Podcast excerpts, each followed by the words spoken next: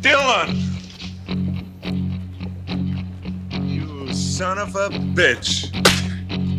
Exposed, c'est le podcast de filmexposure.ch dans lequel nous exposons l'actualité du cinéma à la lumière de l'histoire du 7e art.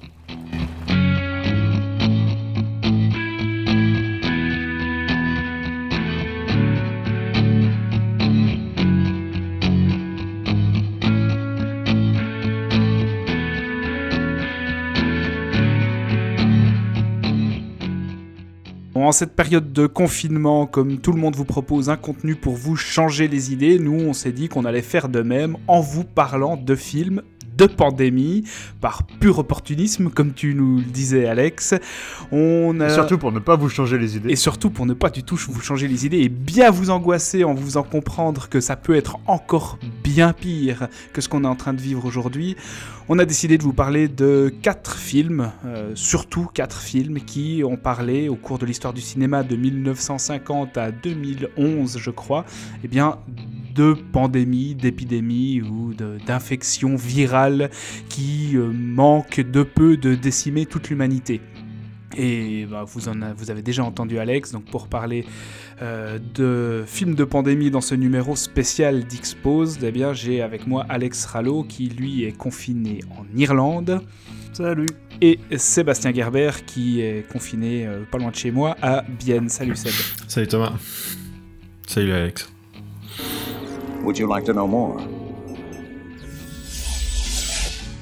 Bon, on n'a pas l'habitude de, se demander comment ça va, euh, comment vont nos chats, comment vont nos enfants et comment va la vie. Donc je crois que c'est pas parce que euh, on vit une pandémie actuellement que nos habitudes vont changer. On va directement parler de cinéma, à moins que vous ayez une expérience de votre confinement ultra intéressante euh, à partager.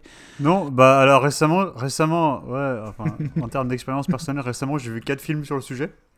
Euh, le premier, c'est Panic in the Street euh, de Elia Kazan. donc Panique dans la rue hein. en français. Film sorti en 1900. on, sent quand, on sent quand même que, que l'isolement a un effet particulier. Mais...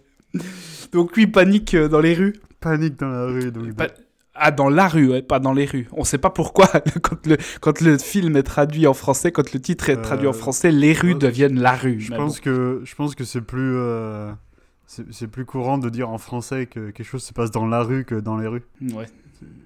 Ouais, ok. C'est juste pour être euh, idiomatique. Cohérent avec la logique de la langue. Voilà, exactement. Tu devrais le savoir pourtant, monsieur le professeur. On a dit qu'on parlait pas de nous. C'est vrai. Bon, alors, donc, film sorti en 1950 euh, euh, par Elia Kazan, et donc qui raconte l'histoire euh, de Clinton Reed, donc qui travaille pour. en fait, il travaille pour le ministère de la Santé, je crois, des États-Unis. donc, c'est à New Orleans, c'est ça? Ouais, à New Orleans.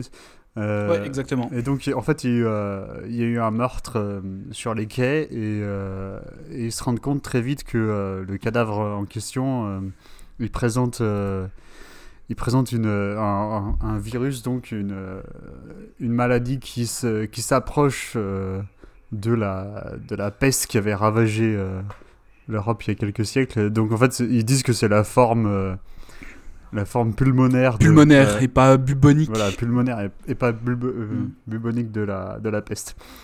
Et donc ils ont euh, moins de 48 heures pour essayer de trouver ceux qui ont commis le meurtre et qui sont potentiellement porteurs de ce virus. parce qu'ils pensent que donc la durée d'incubation est de 48 heures maximum. Et donc s'ils ne parviennent pas à les arrêter, ils risquent donc d'avoir une, une épidémie nationale, voire plus sur, le, sur les mains. Donc euh, voilà, c'est ça en gros l'histoire. Euh, donc c'est très, c'est un film noir qui est, euh, qui est, qui est vraiment, en fait, qui est surtout, je trouve, axé sur l'enquête policière, mais qui rajoute donc ce niveau, cette couche de film d'épidémie pour, voilà, en fait ça. Ça fait, un double, ça fait un double enjeu qui rend le film un peu plus prenant, mais les, les, les, mécanismes principaux donc, restent dans le film, dans d'enquête, en fait, film noir d'enquête. Et c'est c'est probablement euh, donc de la sélection qu'on a prise là, c'est probablement préféré euh, côté euh, côté américain. et ce que j'aime surtout en fait, c'est ce qui est intéressant, c'est ce mélange, je trouve, entre approche. J'ai envie de dire, j'ai envie de dire un peu documentaire, mais c'est surtout euh, la volonté de montrer des, contextes et des environnements euh, sociaux qui sont, euh, qui sont réalistes, tangibles, hmm. avec des acteurs qui sont pas forcément des acteurs professionnels. mec, il va, il va à New Orleans et il prend des, des mecs qui sont là et il les dirige. C'est vraiment un, un, bon, un bon directeur d'acteur. Directeur d'acteur, Kazan. donc, ouais, il arrive à en faire quelque chose, quoi. Et il y a, y a, Jack Palance qui joue le, le gangster, euh, le, le, ouais, le, le, bad guy principal, quoi, qui, a, qui, a, qui ressemble au grand-père de Dolph Lundgren. oui, mais euh, il a, c'est un acteur avec une gueule, quoi, mais il a, ouais, il a une présence, il a, il a un charisme qui font que ça, ça, le rend très inquiétant et très euh, magnétique. Euh... dans son premier film. Mais donc, parallèlement. C'était son, premier, son film, premier film, exactement. par parallèlement à, cette approche euh, naturaliste dans sa représentation euh, des choses et des gens, il y a certains passages qui sont euh, quasiment expressionnistes, notamment, notamment au début sur lequel justement la scène, la scène du crime. Il y a une utilisation des ombres, de l'éclairage, mhm. du positionnement des personnages par rapport à la caméra, qui est très très expressionniste et très très expressif. Donc en fait, on n'est pas dans le jeu des ombres, on n'est pas loin parfois du troisième homme ou euh, de, mhm. de grands films qui ont marqué l'esthétique du film noir. Euh. on est vraiment aussi esthétiquement euh, purement dans le film noir. Absolument. et en fait, j'aime bien, j'aime bien cette, cette approche ambivalente entre, entre les deux, mais en même temps, en même temps, euh, j'ai l'impression que moi, mon problème avec ce sujet au cinéma, c'est que si on veut faire un, film euh, qui se prend au sérieux, alors on est obligé, enfin obligé, non, mais la plupart des réalisateurs se sont dit qu'ils se devaient d'adopter une approche une approche euh, clinique, factuelle, explicative, parfois surexplicative, qui, qui fait quasiment basculer en fait le truc dans, dans le docu-fiction. Là, c'est pas encore tout à fait le cas chez Kazan, mais je pense que ça va venir avec les films dont on parlera après. Euh, avec Ebola Syndrome surtout. Euh, surtout celui-là. euh, bah, non, mais Ebola Syndrome, c'est un documentaire en fait. Ils ont juste changé les noms des personnages. c'est un snuff. c'est ça. non, non, mais euh, voilà, je sais plus ce que je voulais dire. Mais, mais que ça, ouais, qu'on retombait dans cette, dans, ce, dans cette volonté d'être surexplicatif, presque didactique par rapport à. Exactement, c'est extrêmement didactique et c'est une approche du cinéma, moi, qui me qui me stimule pas énormément en fait. Euh, mais le Kazan, j'ai toujours bien aimé euh, grâce à cette approche ambivalente. Euh, je, je, pense que c'était un peu son. Enfin, 4 ans plus tard, il fera un film qui s'appelle Sur les quais, mm. On the Waterfront, qui, qui, qui, prend un, un environnement similaire. Similaire. Et, mais là, c'est vraiment un très très grand film. j'ai l'impression que j'ai l'impression que Kazan, il, il a fait Panique dans la rue et il s'est dit, ah, il euh, y, a, y, a un truc à tirer de ce, de ce schéma, de cette histoire. Quoi. Et d'ailleurs, il, sur, euh, sur les quais, il vire complètement l'intrigue de, de, de, d'épidémie de, peste. Quoi, donc, euh. Oui, oui. Ouais. Ouais, Donc voilà, qu'est-ce que vous en pensez, vous? J'aime bien, enfin, je, je, rejoins tout ce que tu as dit, Alex. Moi, ce qui, moi, ce, que, ce qui m'a bien plu en fait dans le film, c'est plutôt euh, les trucs un peu annexes qu'il y a autour, parce que l'enquête, euh, je la, je la trouve pas autrement. Euh, enfin, voilà, ça se déroule, le l'histoire de contagion et tout, elle est pas, enfin, elle est là, mais c'est un peu, c'est un peu un, comment t'appelles? Enfin, c'est un truc de fond pour euh, pour un peu euh, pour dynamiser l'intrigue quoi. Il y a pas ça, ça, ça va pas tellement plus loin que ça. Mais du coup, ce qui est intéressant, c'est plutôt le plutôt le fait qu'il nous fasse euh, voyager dans ce monde dans ce monde des des des docs, des dockers, des immigrés, tout ça. Du coup, on a un peu un aperçu de cette de cette couche de la population à l'époque quoi, où on où on découvre on découvre euh, les immigrés. Il y a quoi? Il y a des Grecs, euh, des, euh, Turcs, je sais plus. Enfin, il, y, a, un peu plusieurs populations comme ça où, on se promène un peu là au milieu. Moi, c'est un peu le truc qui m'a plu. Ça m'a, aussi rappelé. Euh, s'appelait? Le Crimson Kimono de Sam Fuller qui faisait un, qui faisait un peu c'était pas du tout le même genre d'histoire mais c'était aussi euh, des types qui qui recherchaient euh, qui recherchaient un criminel pour mm, X mm. raisons et qui qui du coup voyageaient un peu enfin ils découvraient la culture la culture japonaise, mais aux États-Unis, et plus ou moins à la même époque. En plus, c'est un peu, euh, ça a été tourné euh, euh, dans les mêmes années. Mais voilà, après, au-delà de ça, enfin bon, on, est chez Kazan, donc ça, ça roule. C'est, enfin, le, le, le, récit est bien, est bien mené. Les acteurs, enfin, moi en plus, j'adore, j'adore Richard, Richard Widmark, Widmark, je sais pas comment on prononce. Euh, qui joue donc le, personnage principal. Il a une gueule et un charisme pas possible. On le retrouve après euh, euh, dans, dans, dans, quelques, quelques super western. je sais sais même plus si c'est après ou avant, mais enfin, il a joué des trucs, des trucs fabuleux, cet acteur. Et puis, et puis ouais, le, le, le petit coup de génie d'avoir d'être allé chercher Jack Palance pour ce rôle quoi Enfin, le mec, il a vraiment la gueule de l'emploi et puis ça va lancer une. Euh, enfin, quand on voit la, carrière qu'a suivi, euh, c'était le, bon filon. Je crois qu'il était. Euh, il était boxeur professionnel avant ça, un truc du genre. Et, il, il, est ricain d'origine à la base Non, non, non, justement, ça c'est le ah, truc. il est ukrainien. Ouais, ouais, ouais, il est, il est, il est, il vient d'Europe de l'Est. Il s'appelait Volodymyr Ivanovich Palaniuk. avant d'avoir changé pour euh, Jack Palance. Mais euh, ouais, du coup, enfin moi, c'est les, les, les, choses que j'aime bien, quoi. Chez, chez, chez Kazan, euh, il y a, je, je, connais pas, je connais pas très bien sa film, hein. Je vais pas me faire passer pour le grand spécialiste de Kazan. J'ai vu deux trois trucs. il est surtout connu pour un tramway nommé Désir, Alice d'Eden. Ouais, voilà, voilà, ouais, ça c'est, ça c'est un peu. C'est le film qui l'a un peu fait commencer à on, considère assez souvent que le film qui le fait commencer à signer des films vraiment personnels, c'est Viva Zapata en 52, donc juste après euh, Panique dans la rue. Panique dans la rue, c'est 1950. Ensuite, une année plus tard, il y a un tramway nommé Désir, que tout le monde connaît pratiquement, surtout pour Marlon Brando. Et puis après, mhm. on a Viva Zapata en 52. Mais il n'a pas, une, il a pas une filmo énorme, en fait, euh, Kazan. Hein. Non, il n'a pas une filmo énorme parce qu'il a fait énormément de théâtre aussi. Mhm. Il a, il a une grosse carrière théâtrale. Il a écrit, il a écrit aussi énormément de, de, de comment dire. Il a fait beaucoup, il a beaucoup théorisé en fait sur le, sur le boulot d'auteur. Il y a d'ailleurs, il y a, il y a d'ailleurs un bouquin euh, qui reprend euh, une partie de ces textes qui est assez intéressant. Je me souviens plus du titre. J'ai acheté le livre. Enfin, où c'est, c'est une succession d'articles de, de, de, ces réflexions sur le, sur le job qui sont, euh, qui est assez pertinent. Mais non, le, le, ouais, sinon le film, moi, j'aime. Enfin, ce que je, c'est comme je dis quoi. Ce que je, ce qui me plaît bien, c'est vraiment tous les, tous les trucs annexes quoi. La, la, la description des immigrés, des restos, de, des mecs qui découvrent de la bouffe. Ils vont, ils vont manger quoi à un moment? Ils vont dans un resto euh, euh, à shish kebab. Puis c'est hyper drôle parce que ben pour nous c'est un truc voilà enfin ça fait partie de, du quotidien de, de n'importe quelle ville de toute la planète. Mais et là t'as le euh, personnage qui sait pas ce que c'est. Ouais, c'est ça, tu vois qu'il y a encore une découverte, il y a le truc, il y a le côté exotique, et puis du coup, il met un peu ça en avant dans tout le film, donc c'est assez.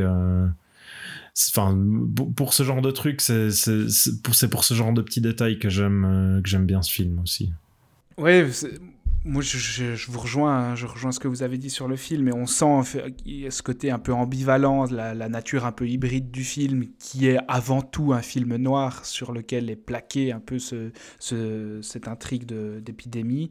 Euh, maintenant, ce que j'aime bien, enfin l'originalité pour moi du film dans le contexte du film noir, ben, c'est le, personnage de Clint, qui euh, est un peu une anomalie dans le genre, puisqu'en fait c'est un mec qui est motivé, qui est pas du tout motivé par la justice, qui est pas du tout motivé pour, euh, par un intérêt euh, de vengeance personnelle ou autre. Et là, le film, du coup, s'écarte quand même un peu des canons des films noirs, puisque l'intérêt principal de ce mec qui travaille pour le, le pour le ministre de, de, la Santé, en gros, bah, c'est justement que l'épidémie ne se propage pas dans le pays. Donc il a un intérêt purement sanitaire, désintéressé des notions de justice, de criminalité, alors que les mecs qui sont en train de potentiellement propager le virus sont des criminels. Et c'est là où je trouve que le film est intéressant, parce qu'on a une motivation euh, du personnage principal qui s'écarte un peu des sentiers battus de ce que le genre a pu, enfin, propose habituellement, puisque normalement dans le film noir, bah, on, s'arrête à une intrigue euh, policière, le plus souvent, euh, dans, dans, la plupart des cas. après, euh, ce qui est intéressant, alors je ne sais pas si c'est une extrapolation et si, on, si ça trop loin dans l'interprétation, mais c'est un film qui sort en 1950. Euh, le macartisme euh, commence à battre son plein et puis il est question quand même d'une menace invisible qui se propage, qu'on essaye de, contenir. Et, on sait que Kazan, qui a adhéré au Parti communiste un temps, a ensuite été un des premiers à, collaborer avec le gouvernement pendant la chasse aux sorcières pour balancer ses anciens camarades communistes euh, pour dénoncer les, ses, potes artistes euh, dans, la chasse aux sorcières. Donc il y a peut-être aussi là une lecture qui est possible, euh, une, lecture métaphorique du film, en voyant ce virus qui se répand euh, que certains essayent de faire taire dans la presse, enfin, certains n'aimeraient pas que, que, la peur s'empare de la population. Et on peut presque voir ce virus comme étant une allégorie du communisme qui se répand un peu en, en scred aux États-Unis dans ces années-là. Mais je ne sais pas si c'est quelque chose qui est tiré par les, par les cheveux ou si, c'est quelque chose auquel vous avez pensé, vous aussi, cette lecture politique ou pas du tout? Euh, non, moi, c'est pas un truc qui m'a frappé. Par contre, il y a plus l'idée. Euh, euh, comment dire, il y a plus l'idée de, de, enfin comme tu dis quoi, t'as la, la, la le, virus qui est transporté par les par des criminels, puis du coup il y a toute cette idée de, du crime qui est vu comme une comme une maladie qui se propage à travers la société quoi.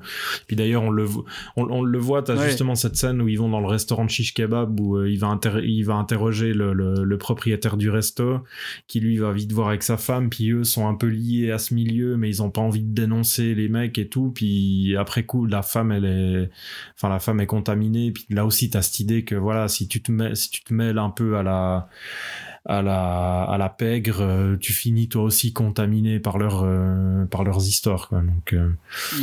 il y a plus cet aspect là mais le non l'aspect politique enfin j'ai pas c'est vrai que j'ai pas parce que Kazan il est quand même principalement connu pour ça hein, il est décrié aussi de son temps pour avoir retourné sa veste et puis balancé sans sans scrupule euh, ses anciens potes au gouvernement. Mhm. Euh, après, dans son traitement de, l'épidémie, puisqu'on parle de, on va parler de film d'épidémie, c'est un film qui, bah, comme tu le disais, Alex, a cette vision un peu très scrupuleuse, de, euh, très explicative. On, explique bien qu'on veut remonter la chaîne de propagation, la chaîne de contamination. C'est des choses auxquelles on est sensibilisé maintenant aujourd'hui. Puis, ce qui est intéressant, c'est de voir, c'est un truc qu'on va voir dans pas mal de films aussi c'est comment la communauté, comment les différentes communautés réagissent à cette volonté de, contenir l'épidémie. Forcément, tu as des intérêts économiques, tu as, des intérêts politiques qui viennent mettre des bâtons dans les roues euh, du mec dont le seul intérêt, c'est de stopper l'épidémie. Et ça, c'est un, motif qui va revenir assez souvent dans, dans les films euh, d'épidémie ou de pandémie. Maintenant, ouais, moi, c'est un film que j'aime bien il est c'est pas c'est pas le Kazan que je préfère. J'ai pas tout vu de Kazan mais il, va faire des choses quand même bien plus impressionnantes par la suite. Et puis cette, cette nature hybride en fait j'arrivais pas à savoir au final si ça servait ou si ça desservait le film au-delà de cette originalité de la motivation du mec qui est sanitaire plutôt que que légale ou, policière. Ah, ça rafraîchit un peu ça rafraîchit un peu la formule euh, de l'enquête quoi. Ouais après, c'est drôle dans ce que tu disais, Seb, parce que je suis en train de revoir euh, tout de Wire. Et je suis actuellement à la saison 2 qui se passe justement euh, dans les docks où on a des communautés aussi grecques, euh, européennes, et c'est exactement le même contexte. Mhm. C'est les, les, dockers d'origine européenne qui, qui magouillent qui magouillent dans leur coin, que ce soit dans The Wire euh, saison 2 ou dans Panic in the Streets, mhm. le traitement est pratiquement le même. Mais donc voilà, c'est ouais, le film le plus classique qu'on va aborder aujourd'hui. On est, on est à la fin de l'âge d'or hollywoodien, donc c'est normal. Excusez-moi, une, une, je reviens dans une minute.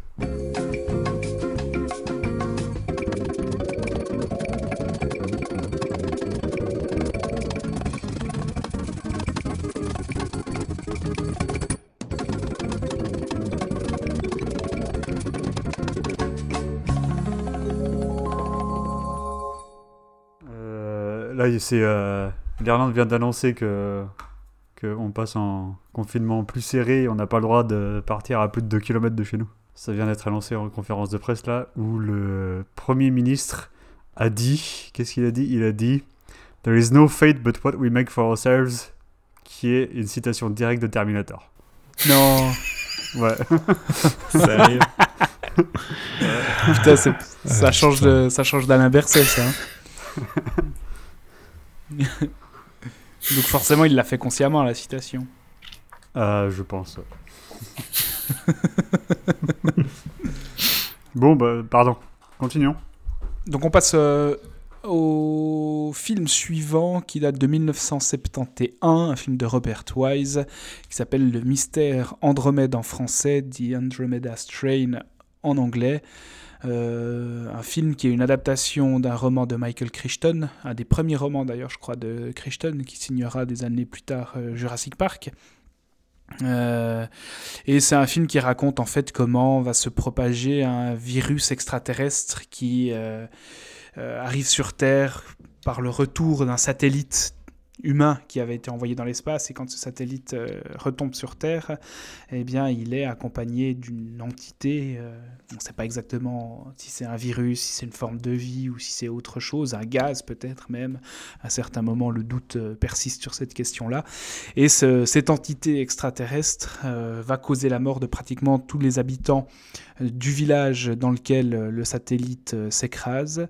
Et on va suivre euh, durant tout le film les efforts de différents scientifiques qui vont essayer d'isoler cette entité, de, déjà de comprendre de quoi il s'agit. Et donc pratiquement l'entier du film va se passer dans une base de scientifiques euh, dans laquelle on va voir euh, eh ces, ces hommes et cette femme, puisqu'il y a une femme qui accompagne euh, cette équipe de scientifiques. On va les voir essayer de comprendre de quoi il s'agit pour, pour tenter de sauver l'humanité, puisque apparemment, ce, ce virus ou cette entité eh bien, tue presque de manière instantanée toute forme de vie qui entre en son contact dans un périmètre assez étendu, sauf, et c'est là où le film est aussi euh, intéressant, sauf un bébé qui était dans le village et qui a survécu, et un alcoolique qui, lui, euh, a des symptômes, mais survit aussi à cette contamination, alors que tous les autres habitants du village eh bien, meurent très rapidement par coagulation extrême de leur sang qui se transforme presque en sable. Et donc, suite à l'arrivée dans ce village dévasté, eh bien, on s'enfonce dans les sous-sols de, ce laboratoire pour essayer d'étudier euh, ce virus ou cette entité extraterrestre. Voilà pour un peu le pitch de, euh, du mystère Andromède de Robert Wise. Euh, que pensez-vous de ce film? Ouais. Ah, j'aime beaucoup. Mais en vrai, il y a plusieurs films de Robert Wise que j'aime beaucoup. hein. Oh bah, Euh, putain. J'espère. Ouais, non. Robert, Robert Wise, c'est un peu un de ces cinéastes euh, comme Re- Fleischer, de ces cinéastes américains. euh, c'est un peu en fait l'ancêtre des Yes Man, mais un Yes Man de qualité. C'est-à-dire que c'est un mec qui va accepter des commandes à tour de bras, mais, euh, mais pratiquement tous les films qu'il va signer, même si c'est pas des projets personnels, même si c'est des films qui sont ancrés dans des genres complètement différents, ben là c'est la science-fiction. À chaque fois presque, il va euh, vraiment poser ses couilles sur la table en, en proposant un jalon presque. euh, c'était pas, du, du c'était genre. c'était pas un Yes Man, mais c'était un réalisateur de studio, quoi. Bah, c'est ça, euh, ouais. talentueux, ouais. Ouais, ouais, complètement. Un peu, ouais, un peu Ah l'équivalent ouais, de J'adore, hein, j'- j'adore le jour où la Terre s'arrêta. euh, euh, le- son film de sous-marin, je sais plus comment ça s'appelle en français, mais c'est Run Silent, Run Deep. euh, The Hunting. euh, Son film de Star Trek boxe qui est extraordinaire. Euh, nous avons gagné ce soir. Nous avons gagné ce soir, ouais, Ouais. tout à fait. West Euh, Side Story. Oui. Euh, et il était euh, monteur sur Citizen Kane. Bah ouais, ouais, il a été monteur d'Orson Welles sur Citizen Kane et sur La Splendeur ouais. des Anderson. Ouais. Ouais, c'est Euh, pas donc n'importe qui. grand, hein. grand, c'est quand même un grand nom quoi du cinéma américain. Euh, et en fait, c'est ce que ce que tu dis, c'est c'est un réalisateur de studio, donc il adapte toujours son approche euh, à l'histoire qu'il va raconter. Et je pense qu'il a, fait ça de manière parfaite avec euh, avec ce film, The Andromeda Strain. Euh, le problème, c'est que l'histoire, moi, c'est- pas, c'est pas un truc qui, qui me passionne en fait. C'est euh, Crichton, il, avait, Crichton, il, a, beaucoup de il a beaucoup de connaissances scientifiques et médicales et tout ça, et donc j'ai pas lu son roman, mais j'ai cru comprendre que c'était extrêmement euh, précis, euh, que ça avait été euh, favorablement euh, reçu par la communauté scientifique et littéraire. Et donc euh, Wise, il prend, il prend un style didactique et voilà, il, il te fait en fait. euh, Et très théorique. Mm, Bah ouais, mais je veux dire, je veux dire dans sa mise en image quoi. C'est, c'est, Mm. il va jamais, euh, il, il va jamais mettre, euh, il va jamais mettre. Je trouve, que- je trouve qu'en fait, il met jamais l'image avant le texte. Et c'est peut-être ça qui, qui me pose le plus problème euh, dans ce film. Parce qu'au final, moi, j'ai un peu l'impression de regarder deux heures d'exposition technique, euh, scientifique. Et moi, euh, j'ai rien contre l'exposition scientifique, mais au bout, voilà, bout d'un moment, il me faut autre chose quoi. Il faut. Ouais, il faut un peu de, variété dans l'approche, sinon je finis par décrocher. Euh, Surtout sur un film de 2 heures. Ouais, de ouais. passer 2 heures, 2 heures 10. ouais. ouais. Non, mais c'est de la. Enfin, en fait, ce qui est. euh, C'est de la, c'est de la art c'est science-fiction. ce que j'allais dire, c'est c'est ça qui est ironique parce que. euh, C'est quelque chose que t'aimes bien c'est- C'est d'habitude. quelque chose que j'aime, la hard sci-fi, mais, mais, mais il me faut plus. En fait, il, il faut qu'il y ait plus. il faut qu'il y ait plus à bouffer pour moi en termes de. en- De en- concept de, de science-fiction. Non, même pas forcément, mais en, ouais, en, en termes de pure euh, jouissance cinématographique. Quoi. Euh. Il faut que. Mais par exemple, un film comme Primer, Eh ben, qui ah, est bah, oui, aussi mais Primer, ultra mais- théorique. Oui, c'est extrêmement théorique, mais c'est euh, extrêmement engageant euh, de manière. euh, euh, c'est extrêmement ludique. du montage. Extrêmement euh, ludique ouais. grâce au montage notamment. ouais, ça, ça, Mm. ça te, ça te stimule au, au niveau des sens et au niveau de l'intellect en même temps en fait. Euh, là, Andromeda Strain, ça, ça peut stimuler euh, intellectuellement parlant, mais moi au niveau des sens, euh, non, ça m'endort un peu quoi. Ok, toi Seb Non, moi je suis un peu plus enthousiaste parce que j'aime bien, j'ai un, gros faible pour tout ce qui est, euh, quand tu dis tout, euh, tout ce qui est euh, film euh, de procédure, tu sais. Quand t'as vraiment des mecs, euh, enfin des, des, des, des personnages qui vont, euh, qui vont déballer leur procédure de spécialiste dans X domaine, et puis là, euh, Ah ouais, attends, attends, Seb, donc t'adores Sherlock Holmes de Ritchie alors? Ferme ta gueule. Ah ouais, bien sûr. ouais. Non, non, mais. euh, Putain, Sherlock Holmes. quoi. Pardon. Non, mais enfin, tu va, vois, va, va, va lé- va lécher des rampes d'escalier et des barres de, de métro. ouais, c'est ça que tu la mérites un peu, euh, ton, tu la mérites un peu ton lockdown. Putain. Non, mais tu vois, moi j'aime bien, moi j'aime bien, euh, ce que j'aime bien dans ce film, c'est que t'as ce côté, bah, enfin, ce qui toi euh, t'ennuie peut-être un peu, quoi, mais euh, moi, j'ai- moi j'aime bien euh, cette description hyper minutieuse euh, des scientifiques qui vont tester chaque variante, machin, qui vont remonter, enfin, qui vont faire leur enquête pour essayer de comprendre comment ce virus fonctionne, pourquoi il a tué tout le monde sauf le vieux et le gamin, enfin, il y a- tout ça, puis en même temps, ce que j'aime bien, c'est qu'il y qu'il y a quand même, il y a quand même une, une approche où, euh, avec l'image, avec le son, avec la, la musique de, comment il s'appelle, Gilles Mellet, euh, où Mm. il se permet quand même des touches où on est, on est, euh, alors on n'est pas dans du, dans du cinéma expérimental, mais il y a quand même des petites touches où il se permet des choses un peu assez modernes, euh, où, euh, où il va, euh, il va un peu jouer avec, euh, il va un peu jouer avec l'image, avec les sons qui se mélangent à la musique. Enfin, il y a, il y a un peu des espèces d'allers-retours comme ça.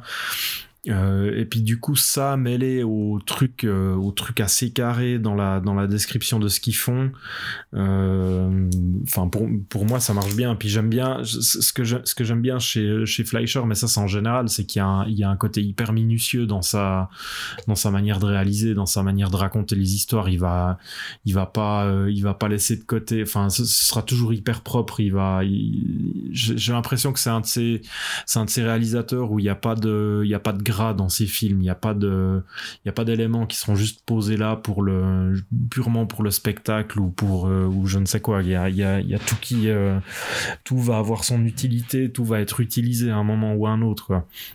Puis après, au-delà de ça, enfin, moi, ce que j'aime bien, c'est que t'as, t'as cette espèce de décor. euh, Maintenant, c'est un peu, c'est un peu euh, passé de date parce qu'on a déjà vu ça plein de fois, mais euh, mais il y a quand même un côté assez, euh, assez ludique avec cette espèce de laboratoire qui a tous ses niveaux où chaque niveau a un truc de sécurité. Ils doivent faire. T'as tout le début pour rentrer dans le labo ou pour passer d'un niveau à l'autre. Ils sont obligés de faire. euh, je me souviens plus exactement, mais chaque euh, chacun de ces scientifiques doit se soumettre à plein de tests pour avoir pour avoir ensuite les accès euh, dans les dans les différents niveaux de, de sécurité du laboratoire. Il y a euh, Et chaque niveau est représenté par une couleur en plus. euh, ouais, c'est ça. les ouais, les exactement. couloirs du niveau sont d'une couleur différente à chaque fois.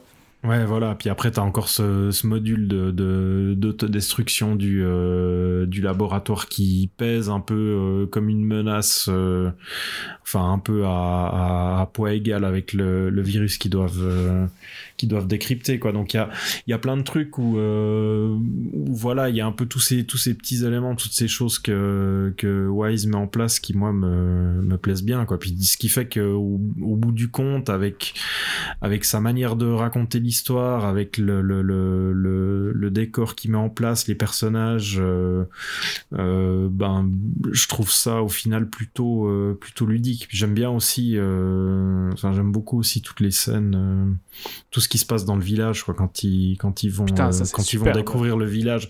Enfin, déjà là, je- je- L'utilisation du split screen aussi. Ouais, c'est euh, ça, c'est ça, c'est ce qui, c'est ce j'étais plus sûr, parce que je- ça fait un petit moment que je l'ai vu, mais ouais, il y a, il y a, il y a tout le, il y a tout ce, toute cette mise en place là pour, euh, pour, euh, pour montrer ce qui se passe, qui est, qui est assez fantastique. En fait, t'as les, t'as les deux mecs en combinaison qui arrivent dans le village, qui sont largués par hélicoptère. Le, le- le truc a l'air tellement dangereux que l'hélicoptère se pose même pas dans le village. Mhm. Et ils sont prêts à se faire atomiser s'ils rentrent pas assez vite. Et ils vont, il y, a- y a cette idée que je trouve assez super Alors je suis d'accord avec toi Alex, après le film, il- déborde pas d'idées visuelles. Mais dans son exposition, quand as les deux mecs qui parcourent ce village qui est devenu un village fantôme et qui regardent aux fenêtres de différentes baraques pour voir ce qui se cache à l'intérieur, et que là, Robert Wise va utiliser le split screen pour montrer d'une manière figée, euh, en, en- parallèlement au personnage qui regarde dans la fenêtre, bah, ce qu'il est en train de regarder, je trouve que ça, ça donne, ça donne un effet qui vieillit pas du tout, puis qui reste assez, euh, assez sidérant, assez estomacant. Et on est dans les premières utilisations du split screen. Hein. L'étrangleur de Boston, c'est 68, euh, juste avant. Donc euh, il y, a, y a déjà un côté, enfin il y a, y a un côté à l'époque euh, encore innovateur dans, dans cet emploi-là du split screen. Mais ça, c'est c'est magnifique cette exposition. ouais. Après, moi, ce que j'aime bien, c'est que c'est c'est que dans ce cadre de dans ce dans ce dans ce cadre de science-fiction euh, qui n'en est pas tant que ça au final, quoi. À part le Ouais, non, clairement pas. à part le côté euh, peut-être un peu euh, James Bondien du, du laboratoire souterrain et puis d'avoir un d'avoir un virus extraterrestre au-delà de ça on est vraiment dans de la dans une approche assez euh, assez carrée où où le seul truc qui va sauver cette équipe de scientifiques euh, c'est uniquement leur euh, c'est uniquement leur connaissance euh, scientifique et du coup t'as un t'as un, un- enfin une espèce de confiance absolue dans la nécessité d'une euh, d'une science exacte pour euh, Et d'un protocole ultra Ouais, c'est rodé, ça, ouais. ouais. Bon, on retrouve, bah, on évoquait tout à l'heure avec le Kazan, une approche presque documentaire, euh, didactique par rapport à la thématique. Là, on retrouve un peu ça. C'est-à-dire que ce côté très explicatif, si, tu écartes la nature extraterrestre du virus, on est pratiquement dans un documentaire du, de protocoles euh, de, de travail en laboratoire par rapport à une menace virale. ouais, ouais, Et c'est ça qui c'est ça qui donne un côté assez à la fois écrasant, peut-être assommant euh, au film, mais aussi fascinant parce qu'il est extrêmement minutieux dans sa manière de décrire ça. Donc euh, il faut être prêt à se bouffer euh, plus d'une heure trente de, de dialogue. euh, de dialogue chiffré où on te commente euh, des résultats à des ordinateurs, euh, on, on, on, on- essaye de filtrer l'air pour voir à quel micron, de, de, quelle, de quelle taille pourrait être le virus au micron près, etc. Mais en fait, on est dans une science-fiction qui est assez proche de ce que Lucas a fait la même année avec THX euh, euh, 1138.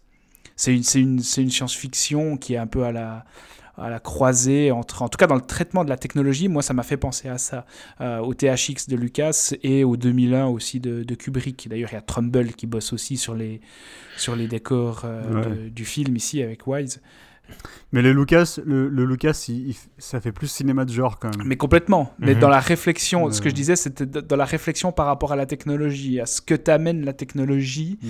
Je trouve qu'on n'est pas si loin que ça de- du 2001 de Kubrick ou du THX de, de Lucas, au sens où la technologie est à la fois ce qui paraît euh, permettre une évolution de l'homme, voire ce qui permet éventuellement de sauver l'homme.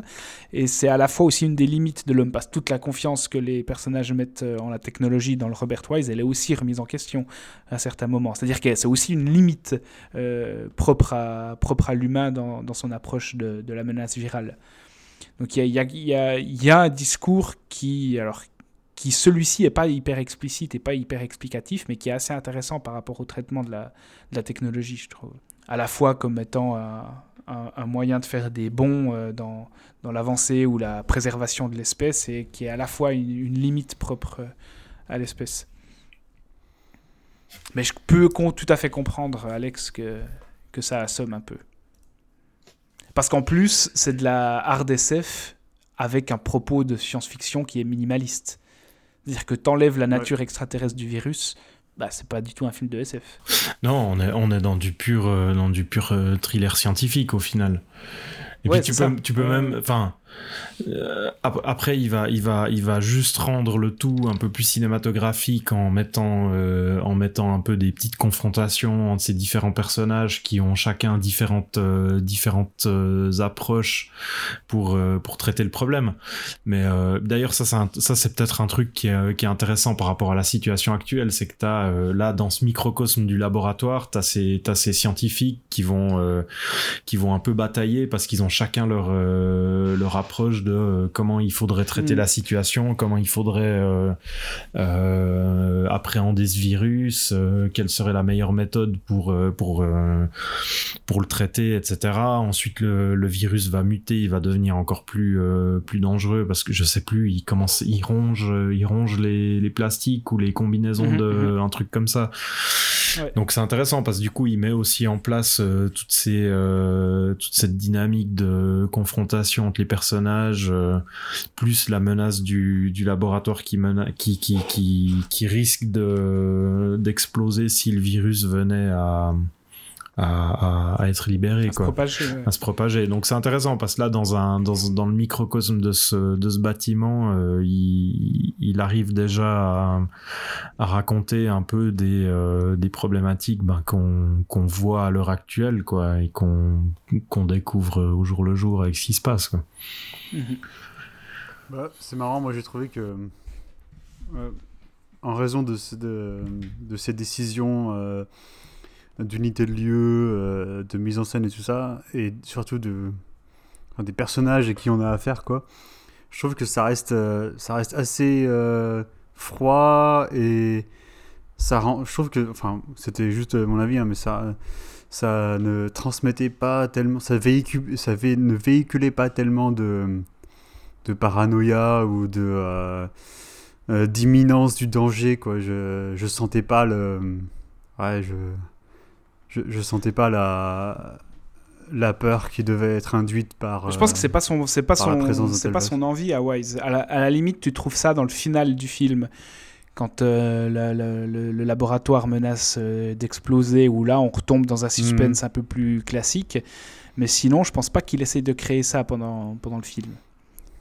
Ah non non, je suis d'accord. Il euh, il essaie pas de le créer, mais euh, c'est c'était pas la première fois que je voyais le film, mais je l'avais, j'avais quasiment complètement oublié en fait, parce que mm. il, c'est pas un de mes films préférés, quoi, mais, mais je m'attendais à ce qu'il, à ce que peut-être qu'il essaye plus de faire ça, quoi, parce que je venais de voir, je venais de voir le, le Kazan qui, euh, qui était un peu axé là-dessus quand même, donc mm -hmm. euh, ouais, c'est, c'est une, c'est une approche qui m'a, qui a, en, qui a contribué encore plus en fait à me faire euh, détacher de, du de l'histoire. Ouais. Après, on a parlé des split screen au début, mais il y a aussi cette technique, je sais plus comment elle s'appelle, Seb, toi peut-être que tu sais, quand euh, la focale, quand, c'est, quand le premier plan et le deuxième plan est net et c'est, on, on déguise un split un, screen. Euh... Un split diopter, non? Ouais, voilà. Ah oui, ce que, ce que De Palma diopter. a beaucoup fait. Ouais, c'est ça. Et là, tu as, ouais. pratiquement ça dans un plan sur quatre. Oui, oui. C'est, il abuse vraiment de, de, cette technique, de cette technique. J'arrive pas à à la justifier thématiquement ou euh, dans le récit, au-delà de, du fait que c'est une technique assez récente euh, dans l'histoire du cinéma. Et Wise, il l'utilise vraiment, mais dans énormément de plans. Donc il y a quand même des idées de mise en scène. Ouais, ouais, ouais. Bah, cl- enfin, clairement, moi je pense en plus que il, il- Wise, Wise, il me semble qu'il a toujours été assez, euh, assez à l'affût de ce qu'il faisait euh, à l'époque, enfin à l'époque de chacun des films qu'il a tourné, où il était quand même assez au fait de euh, des, des choses qui, qui étaient Mhm. actuelles au moment où il tournait ses films. C'est peut-être aussi pour ça qu'il a, qu'il qu'il a aussi, aussi bien duré dans le temps, enfin au niveau de, de, de, la, de, la, de la qualité de ses films et qui reste, enfin que ses films restent euh, euh, des années plus tard quand même assez modernes parce que parce que le, le type il a quand même une, une carrière qui s'étale euh, du milieu des années 40 jusque jusqu'à quasiment à la fin des Ouais, années ouais. 80 quoi donc il a et, et à chaque fois enfin tu regardes ses alors pour ses plus gros films après je connais je connais pas tout ce qu'il a fait mais quand tu regardes quand tu regardes vraiment ses plus grosses réussites il était quand même euh, assez conscient de ce qui se faisait en même temps et il arrivait à enfin je trouve que c'est un, de ces réalisateurs qui arrivait à aller trouver euh, les éléments les trucs vraiment pertinents dans ce qui se faisait à l'époque euh, à l'époque de chacun de ses films et puis d'aller d'aller juste récupérer ce qui pouvait euh, ce qui pouvait vraiment fonctionner. Enfin il y a le le- le- le- l'exemple classique c'est quand il a fait The Haunting. Je crois que c'est un des premiers films à utiliser euh, des effets de, de ce qui deviendra plus tard du, Dolby, des trucs comme ça, avec le son, euh, le son qui passe, euh, qui va jouer un peu sur les différents côtés de l'écran, etc. Donc c'était des choses qui étaient déjà un peu expérimentées à l'époque, et puis lui, il va le mettre euh, ben, dans une grosse prod. c'est un truc que je ressens pas mal en voyant euh, The Andromeda Strain. C'est qu'il y a autant au niveau de la musique qu'il va utiliser. T'écoutes, la musique de Gilles Mellet aujourd'hui. Euh, pour, pour, pour des gens qui seraient versés un peu dans la musique électronique, dans les trucs, dans des trucs comme du drone, des machins comme ça. Ouais. Euh, si si, si t'es pas au courant que ça a été composé euh, au début des années 70, ça pourrait être un truc qui est sorti la semaine passée. Donc ça c'est ça c'est des aspects aussi qui sont complètement euh, en dehors de ce que raconte le film, mais c'est des choses qui me qui me parlent bien, euh, mais de manière assez générale chez euh, chez Comme il signe presque un des derniers tout grands films en Technicolor avec euh, West Side Story. C'est-à-dire que c'est un mec qui s'est effectivement approprié des techniques et en a fait quelque chose à chaque fois d'assez intéressant. Sans West Side Story, on n'aurait pas Michael Bay. Développe Développe T'as jamais vu T'as jamais vu C'était la, c'est la vidéo de qui C'est, euh, c'est. euh, Attends, c'est où que j'avais vu ça? Non, mais parce que West Side Story, en fait, Michael Bay le cite comme son film, euh, comme son film Comme préféré. son film de chevet? Ouais, pour lui, c'est vraiment c'est son c'est son c'est son inspiration principale. Il y a euh, je sais plus un de ces mecs sur euh, sur YouTube là, euh, genre euh, Every Mhm. Frame a Painting ou un de ces types comme ça qui avait fait qui avait fait une vidéo sur Michael Bay pour expliquer le euh, ce genre de truc et qui montrait qui montrait des extraits de West Side Story en disant bah voilà vous vous prenez tel élément tel élément et puis en synthèse c'est ce que c'est ce que Michael Bay va récupérer il construit tout son tout son tout son cinéma sur euh, trois types de plans quoi enfin il a repris euh, Ah mais oui, c'est dans la, c'est dans la vidéo de Tony c'est ça ouais. hein ouais ouais ouais Ouais, ouais, ouais. ouais. C'est juste. donc Bah euh, voilà. voilà. Donc en fait, tout mène à Michael Bay. tu, tu vois, tu vois, Alex, qu'il y a des intérêts à, au Et là- mystère et là- Andromède. Ouais, et là, et là, au montage, tu mets l'entièreté de notre épisode sur Michael Bay. Exactement. Ouais, on vous renvoie à notre épisode sur le Bayhem euh, le, le patriotisme, euh, l'héroïsme patriotique, euh, notamment dans Six Underground de, de Michael Bay. Le podcast où on a prouvé qu'on qu'on savait rire et qu'on avait, qu'on avait une âme.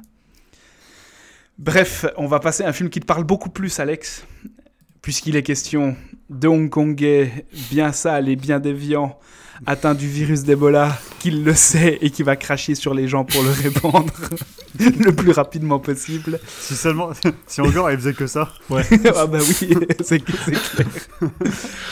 J'ai nommé Ebola Syndrome, un film de Herman Yao sorti en 1996. Un des grands titres de la catégorie 3. Est-ce que tu nous expliques en deux mots ce que c'est que la catégorie 3, Alex? Et ce que c'est que ce chef-d'œuvre Ebola Syndrome? Ouais.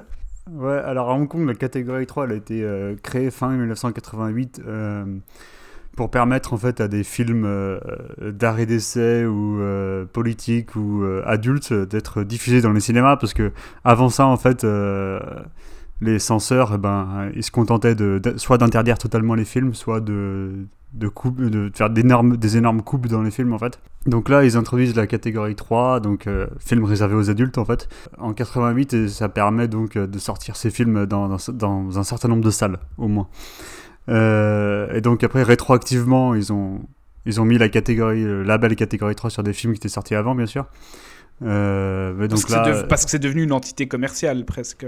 oui, oui, alors ça, oui, ça- après, si, euh, si des films. euh, Enfin, il y a des films, ils, ils faisaient une scène, euh, une scène de nu ou. euh, voilà, un truc comme ça pour, pour avoir le, le logo catégorie 3 sur le poster, quoi, sur l'affiche. Euh, alors que finalement, euh, il n'y a, pas grand chose de, de déviant ou de Mm. subversif. Ce qui n'est pas le cas là- ici. Ce qui n'est pas le cas ici, effectivement. donc, euh, donc, euh, alors, Ebola Syndrome, c'est. euh, c'est l'histoire de euh, Akai, qui est euh, un mec qui vit à Hong Kong et qui, un jour, viole la femme de son patron. puis, la, puis tue son patron et leur voisin, puis tue la femme aussi. et donc, il, prend il, prend, il prend fuite, il s'en va en Afrique du Sud, il trouve un boulot euh, dans un resto chinois. Et, euh, et donc ça se passe dix ans plus tard, euh, dix ans plus tard. Et là, euh, bah, qu'est-ce qui se passe? Bah rebelote, il viole la femme de son boss. Enfin non, pardon. Avant ça, pardon, pardon, pardon. Avant ça, il va avec son patron, donc dans la campagne africaine pour aller acheter de la, acheter de la viande. Et, Ah bah oui, ça c'est et il important. trouve- ouais. Ouais, ouais. et il, il se trouve que euh, il tombe sur une tribu africaine euh, et il voit au bord de la rivière euh, euh, une femme euh, qui s'évanouit. Donc euh, d'abord il va voir comment elle va, puis soudain il se rend compte que euh, ah ouais, elle a des gros nénés quand même. Et donc euh, Elle a l'air un peu fiévreuse, mais bon. Bon, c'est pas grave. Donc, il la viole. et, euh, pendant le viol, elle fait une crise d'épilepsie, donc il prend un rocher pour l'exploser la tête. Euh, et donc, et donc- Ouais, parce qu'il faut quand même préciser, faut quand même préciser que la crise d'épilepsie, ça lui, ça lui, ça lui coince, ça lui coince, euh, comment on va dire. Enfin, le mec, il se retrouve coincé Ouais, ouais. dans la, dans la femme qu'il est en train de violer, donc pour s'en sortir, il est obligé de lui défoncer le crâne Euh. avec une pierre en mousse du plus bel effet. donc, c'est à ce moment-là donc, il contracte le virus de- de- d'Ebola. Euh, sauf qu'il est porteur sain, en fait. Donc, euh, lui, il a aucun, il a aucun symptôme. Et donc, euh, il continue de, de vivre sa vie jusqu'au jour où il viole la femme de son patron, de son nouveau patron, puis tue le couple, puis les découpe et les sert Pour en euh, faire des hamburgers. Ouais, Voilà, exactement. Et il sert, il sert les, euh, la chair humaine euh, voilà, qui, qui a été contaminée au restaurant. Donc voilà, c'est ça le, le pitch en gros de Ebola Syndrome. C'est un. Ouais, c'est un, un exercice dans. C'est un, une espèce d'exercice de.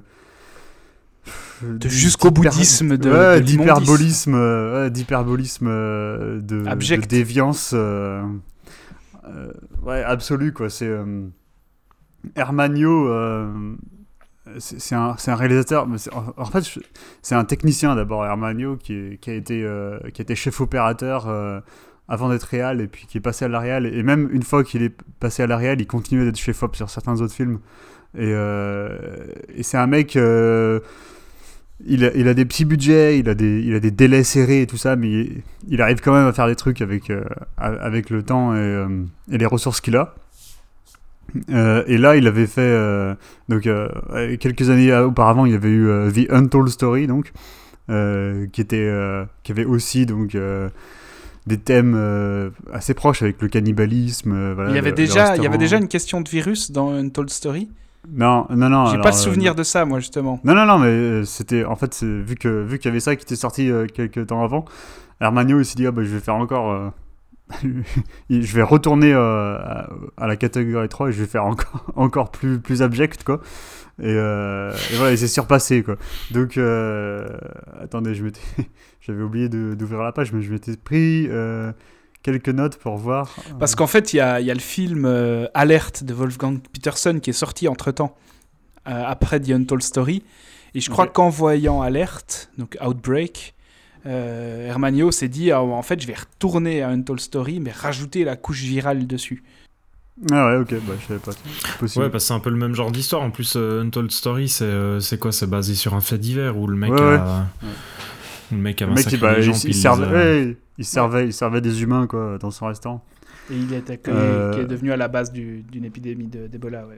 Et donc, ju- juste rapidement, pour, euh, pour ceux qui qui l'auraient pas vu, euh, donner une idée de, de la frénésie de Ebola Syndrome. Le mec, en moins de 45 minutes de film, tue quelqu'un en lui coinçant la tête dans une chaise pliante, coupe la, Extraordinaire. langue de, ça. sa- coupe la langue de sa femme, se masturbe dans un morceau de viande crue qu'il remet dans le plat ensuite. Il lui pisse pas dessus aussi à la femme qui l'a tué. Non, c'est elle, qui lui pisse dessus, non? Ouais, peut-être qu'il Ah lui oui, pisse oui, dessus oui. après aussi. je ouais. Euh, puis viole une africaine en, en crise d'épilepsie. Euh, il, enfonce, il enfonce tout un bloc de cure-dent dans l'œil de son patron. puis il le décapite en utilisant une porte-fenêtre. il, euh, ensuite il viole et puis après il aspire l'œil de sa femme. Ah oui, c'est vrai. Euh, C'est vrai. puis il les cuit tous les deux et les sert dans son resto. Donc tout ça, ça se passe en moins de 45 minutes dans le film. Alors il y a une version sur YouTube qui est un peu censurée. Euh, c'est ouais, euh, euh, c'est une version, c'est le, film en entier, mais il y a, il y a quelques plans qui ont été, euh, qui ont été retirés quoi. C'est Ah. pas trop trop dommageable, mais bon, c'est un, un peu dommage de pas voir la version euh, la version non censurée, mais je pense qu'elle est un peu difficile à trouver. Désormais, j'ai pas trop, j'ai pas cherché si les DVD ont encore. euh, Ouais, moi, j'ai un DVD, moi, que j'avais acheté à Hong Kong. Ouais, ouais, mais je veux dire, enfin, en 2020, là, je sais pas si on, il, si on en- si on en reste beaucoup sur euh, Sur le marché. d'occasion ou quoi, je sais Mhm. pas. Euh, mais euh, donc voilà. Armagno, c'est surtout un mec qui est ultra misanthrope. Euh, c'est un, un réalisateur qui a, voilà, qui, a, qui a fait des films où. euh, et même quand tu le vois parler en interview, en fait, le- déjà, t'as l'impression que ça le fait ultra chier d'être euh, interviewé. Et, euh, et voilà, et tout ce qu'il dit, en gros, ça, ça, pointe vers euh, un mec qui, qui n'aime pas les gens, qui est, voilà, à la limite, un espèce de punk, un espèce de punk anarchiste euh, à gauche, mais pas, pas trop politique, quoi, euh, pas trop politisé. Euh, et, plutôt nihiliste que politisé. oui, oui. Et voilà, quoi. C'est, Mais c'est aussi, un... aussi un cinéaste qui. qui se fout pas de la gueule de son public et qui a, qui a vraiment des idées. Par exemple, dans, bah, dans Ebola Syndrome, il y a. Comme on parle de films de, de contamination, enfin d'épidémie, et que là, la contamination, c'est un- c'est une grosse, un, aspect important de, de la paranoïa créée autour, en fait. Là, euh, Hermanio, il utilise pas mal de, plans d'insert, en fait, sur. euh, euh, ah, le mec il va toucher ça ou euh, ah, euh, il va embrasser la prostituée ah, c'est à ce moment là que qui transmet le virus et tout ça et surtout surtout il y a une paire de plans splendides de l'intérieur de la bouche de Anthony Wong donc en fait tu vois on voit on voit les dents en fait on voit, on voit les dents et on voit les particules de, de salive qui, qui sortent de la bouche Mais On ça- sent le mec qui, a travaillé avec Choyark, là. Non, mais ça, à part Ouais. ça, ça, en plus, ça, c'est un effet qu'il est allé repomper dans Outbreak. Parce que t'as exactement Ah ouais, la même chose dans Outbreak où t'as les, t'as les petites particules comme ça qui volent et puis qui vont toucher les gens euh, à différents moments du film. ouais mais est-ce qu'on voit à l'intérieur de la bouche? Euh, je crois qu'à un moment, ça part d'une bouche, Ouais. ouais. Ok, Ah, Alors après, peut-être pas de manière aussi excessive comme lui il le fait, tu vois, mais il y a, euh, enfin, l'idée visuelle, elle est, elle est identique, quoi. Il, a, il est juste allé se servir où il fallait. Bon, je vais lire parce que j'ai pas une, une assez bonne mémoire pour m'en souvenir, mais euh, dans une interview, Hermanio avait dit que Ebola Syndrome, il s'agit du combat entre ceux qui n'ont rien et ceux qui possèdent tout.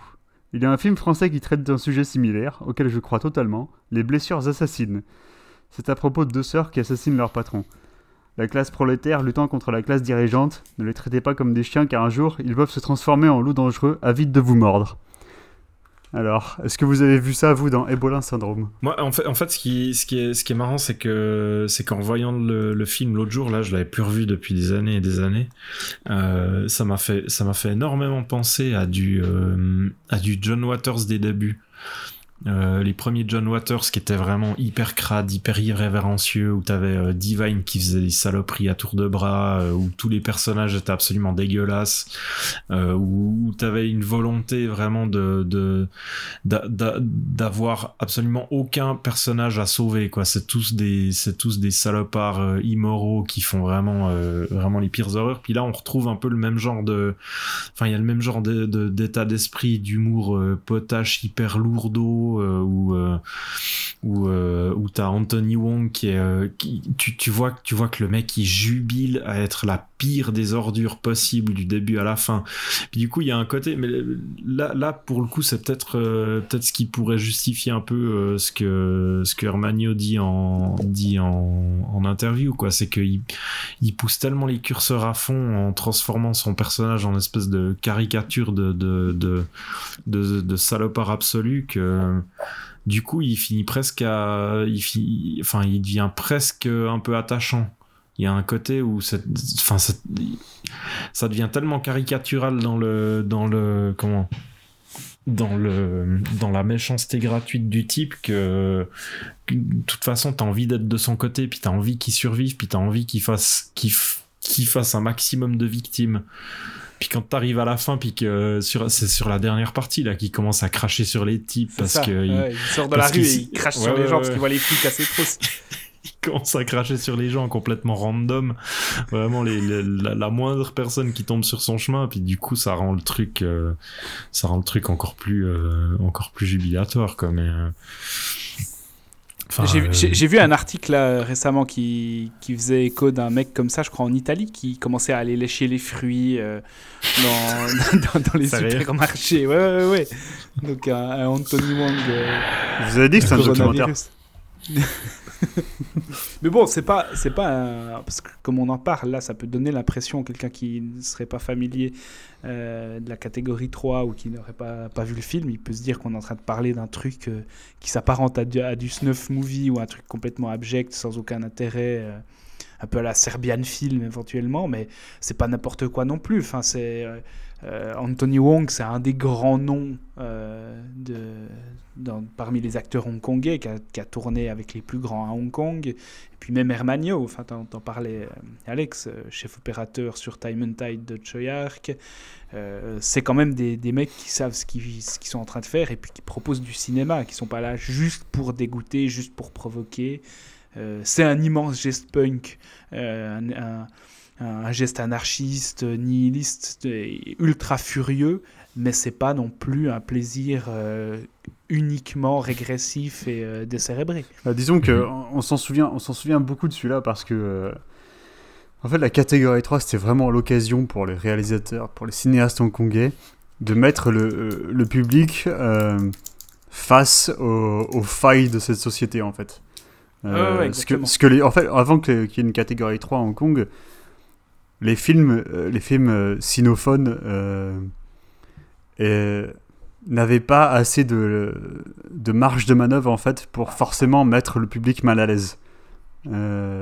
Pour les mettre, pour, pour les obliger en fait à, à réaliser que euh, y, y avait, il y avait, des, il y avait des failles béantes en fait dans, dans la société hongkongaise et qu'il fallait les affronter et qu'il fallait pas avoir peur de les identifier et, de voilà de ouais, de, se confronter à elles quoi.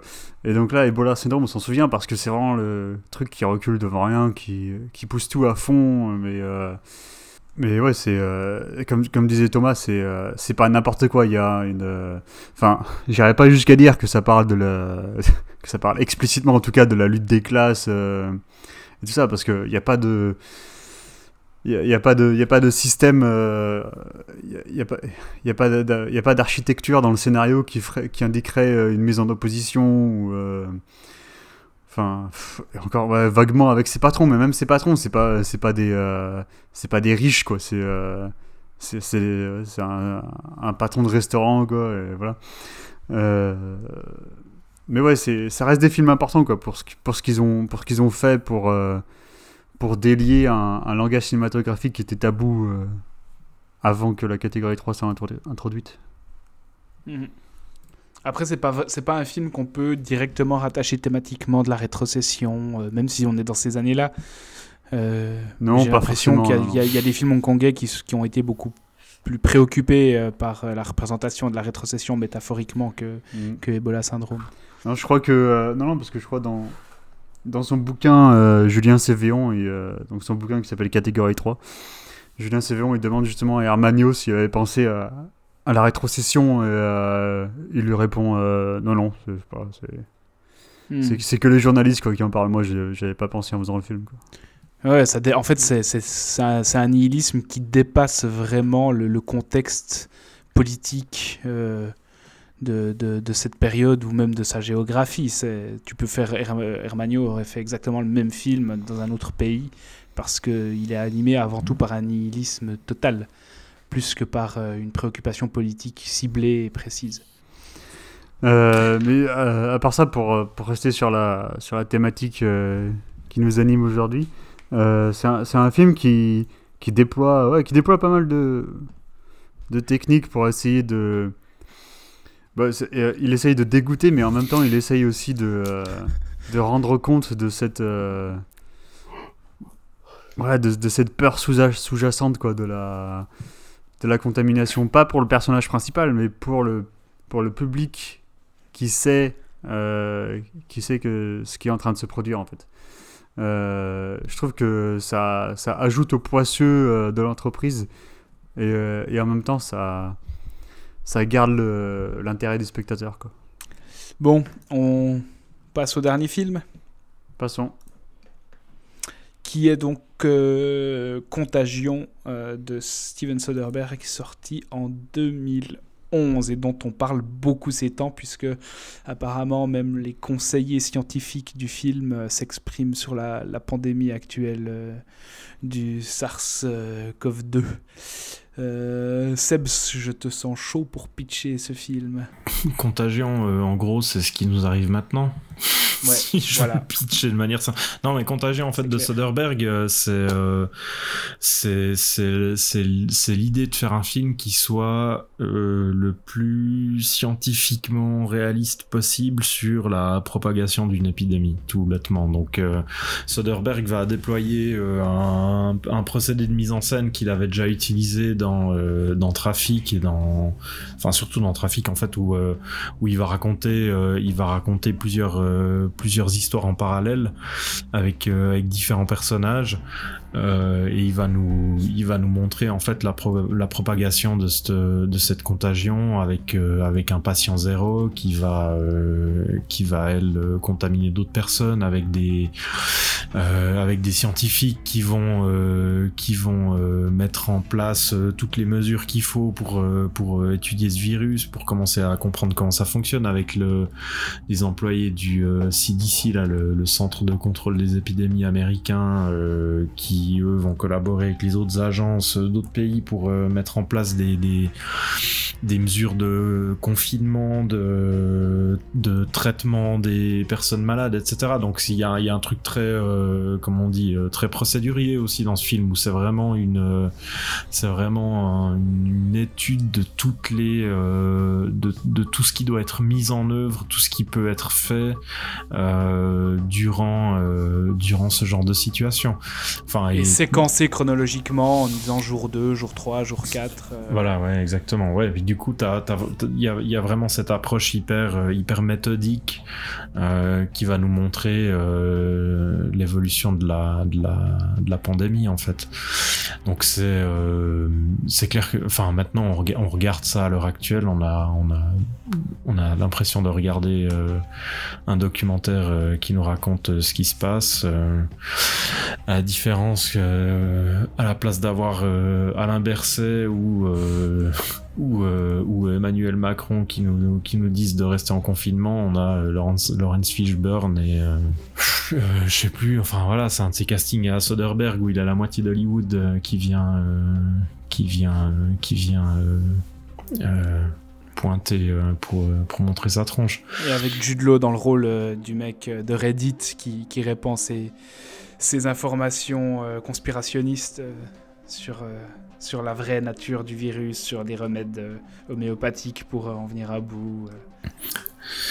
Ouais, il y a un côté, enfin, tu sens, tu sens que c'est, alors c'est comme tu le dis, hein, c'est un, un, film qui est hyper documenté parce qu'il est allé, enfin, Soderbergh a pris le temps de d'aller voir des types qui qui connaissaient le sujet. Il a notamment, il a notamment bossé avec un avec un mec qui qui bosse pour une, une organisation qui s'appelle Ending Pandemics, mhm. qui est une euh, qui est une, une, une, grosse organisation qui justement euh, est bien au fait de ce genre de situation. Puis lui, enfin c'est un, c'est une personne qui du coup s'est euh, s'est prononcé ces, ces derniers ces dernières semaines, ces derniers mois par rapport à, à la à la à la pandémie de, de, coronavirus. Mais euh, enfin du coup t'as t'as t'as tout ce côté très documenté. Euh, et qui pour le coup euh, est, même quasiment, enfin même euh, très clairement sur certains aspects hyper prophétique. Quoi. Mm. Enfin, le film date de 2011 et quand on le regarde maintenant, il y a, il y a quand même pas mal d'aspects qui sont euh, qui sont euh, complètement d'actualité. Donc le, le, film est assez fascinant euh, sur cet aspect-là. Enfin, il y a un côté, il y a un côté vraiment très froid, très détaché où il va traiter, il va traiter toute l'histoire. relativement de haut. Il y a, il y, a, quelques personnages auxquels il va s'attacher peut-être un petit peu plus. Il y a la, la, euh, comment on dit la, l'épidémiologiste l'épidémiologiste voilà une docteure qui est jouée par Kate Winslet où là on a euh, on a peut-être un, un, des personnages les plus euh, les plus humanisés de l'histoire parce que elle va finir va finir contaminée aussi. Matt Damon aussi qui est le, le mari de la, de la, patiente zéro qui est qui, qui bénéficie d'un traitement humain un peu plus développé que les autres Exact, ouais. ouais. Mais du coup, euh, enfin voilà, il y a, y, a, y a, cette part de cette part de dramaturgie qui va euh, qui va quand même permettre de, de s'attacher à deux trois personnages, mais au final, ce qui intéresse Soderbergh, c'est vraiment de euh, de raconter avec les moyens d'Hollywood un, enfin un, un, scénario de pandémie qui soit le plus le plus proche de ce qui, de ce qui à l'époque, euh, au moment du tournage du film, donc en, en 2000, 2011, euh, de ce qui pouvait euh, réellement se passer et qui du coup est en train de se passer maintenant. Alors je suis pas euh, enthousiasme à non plus finir. Moi, enfin c'est comme je disais au début, au début quand on a quand on a commencé à enregistrer. Moi j'aime bien j'aime bien ce cinéma procédurier où tu sens que tu sens qu'il y a un truc hyper documenté où ils vont prendre le temps de de, de, de d'expliquer plein de procédures, plein de manières de faire avec des gens, des spécialistes qui vont euh, qui vont faire euh, qui vont faire leur job. Après euh, euh, même si c'est un film que, que j'aime beaucoup, il y a quand même ce, ce, ce, détachement, cet aspect un peu un peu froid qui fait que je vais pas non plus euh, euh, ça va ça va pas être un film qui va euh, que je vais que je vais garder avec moi quoi. C'est c'est quelque chose que j'aime bien voir, mais par exemple, enfin si comment dire, il y a il y a, euh, il y a, il y a peut-être ce manque un peu d'humanité qui pour le coup est, est, presque un peu assez assez schématique là. Enfin le, le, la, la, trajectoire du personnage de Kate Winslet euh, il y a on, est quand même on est quand même dans des dans des ficelles assez grosses quoi où on, où on nous la présente vraiment comme un comme un personnage hyper empathique qui, a, qui, est, qui est hyper passionné par son job et qu'on va sacrifier. Donc ça alors moi ça me dérange plus avec le personnage de Marion Cotillard qui est le personnage un euh. peu alibi euh, à, la fin toute pourrie. Bon, en plus c'est Marion, c'est Marion Cotillard, euh, donc j'ai j'ai déjà une aversion pour pour l'actrice à la base, même si là je la trouve assez supportable. Et en plus son personnage c'est vraiment pour moi le personnage qui a l'écriture la plus faible. Kate Winslet je la mhm. trouve ultra crédible et je trouve l'écriture du personnage ultra crédible aussi. C'est d'ailleurs des c'est d'ailleurs des, des, des, des parcours qu'on retrouve aujourd'hui, hein, des médecins qui se sont sacrifiés. Il y, y, a cette figure du médecin chinois qui a essayé de donner l'alerte au tout début euh, de l'épidémie euh, dans la province de Wuhan. Qui, mhm. qui, est mort à 35 ans. Enfin, Kate Winslet, elle, elle, incarne aussi quelque chose qui, pour moi, paraît assez réaliste. Alors que la meuf de l'OMS qui euh, se fait capturer dans un petit village à Hong Kong et qui se prend d'empathie pour pour les, les, petits Hongkongais, les petits villageois de l'île de Lantau, euh, jusqu'à devenir leur prof. Là, alors qu'elle, alors qu'une mission d'importance internationale lui incombe, là, je trouvais son écriture un peu plus faible. Ouais, c'est ce que je voulais dire justement. Enfin, là, je parlais de Kate Winslet, mais après, j'allais ah, switcher sur, sur un ou deux autres, euh, où justement, t'as as, as, ces, ces, euh, ces touches euh, un peu plus euh, dramatiques, enfin plus plus conventionnelles, qui, enfin, je, je, comprends, je comprends que ça soit nécessaire pour son film parce que sinon tu te retrouves face à face à un documentaire, mm. un documentaire assez détaché, mais du coup. Du coup, ben, c'est comme tu le dis, quoi. C'est peut-être là que le film est un peu plus, euh, plus faiblard. Mais bon, du coup, on va laisser Alex euh, se faire plaisir. Ouais, alors Ebola Syndrome, euh, film de Herman.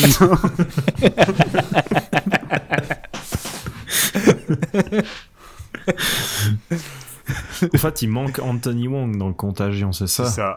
Il aurait, fallu tout changé. Anthony Wong qui va, qui va cracher sur les gens. Non, mais Ouais, ça Non, mais t'aimes pas à ce point, Alex? Je pense, je pense que c'est juste, euh, c'est juste une question de préférence perso par rapport au cinéma de Soderbergh. Euh, ça, ajouté au sujet, en fait, euh, qui prend, qui prend l'approche ultra scientifique et explicative de Wise et qui la décuple à des jusqu'aux jusqu'aux limites, en fait. Voilà,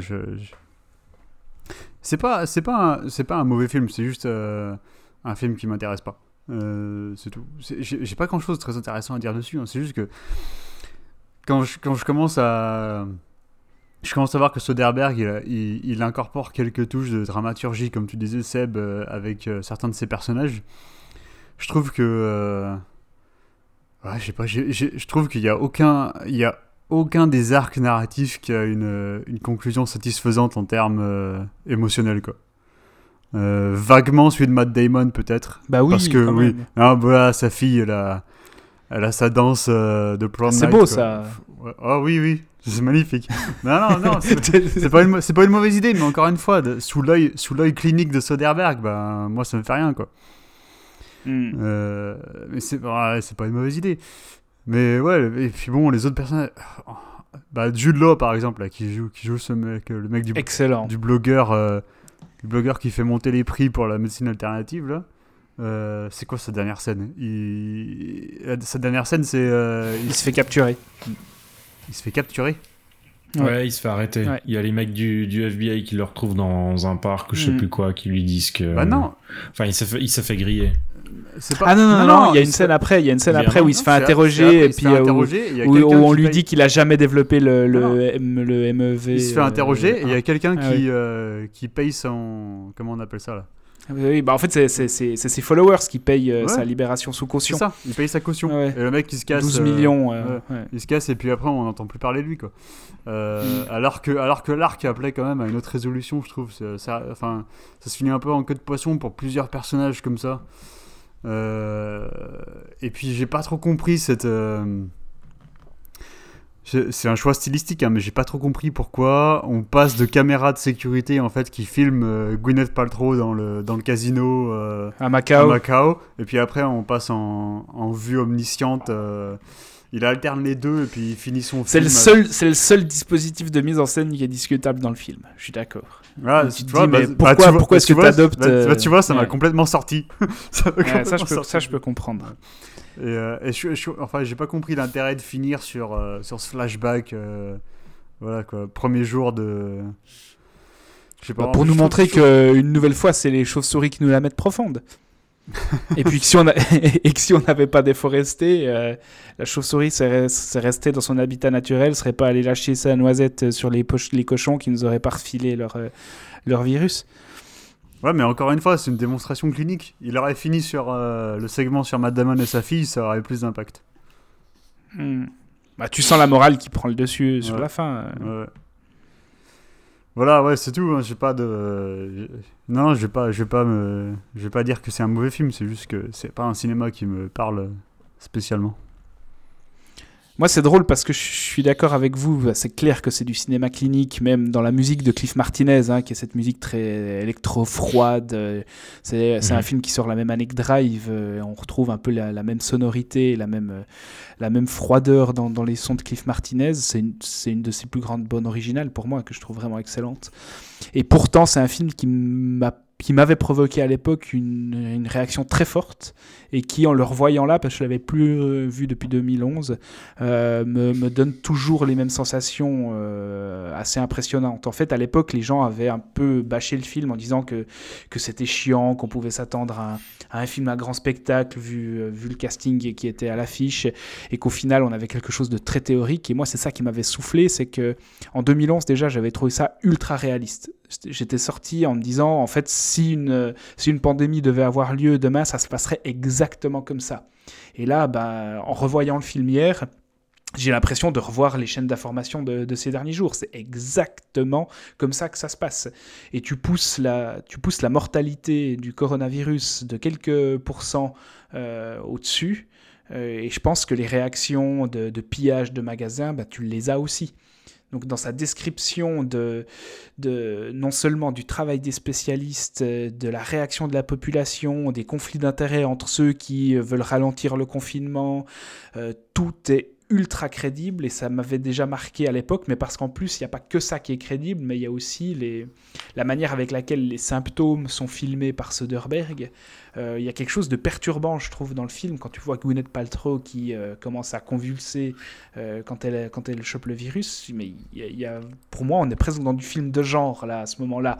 Même quand il filme la, la, propagation au début, en insistant sur les poignées de porte, en insistant sur des objets qu'on touche, il arrive mmh. à t'insuffler une paranoïa liée au matériel qui, qui prend énormément de place dans le film et qui, même quand on le voyait en dehors d'un contexte de pandémie comme aujourd'hui, avait déjà quelque chose d'hyper marquant.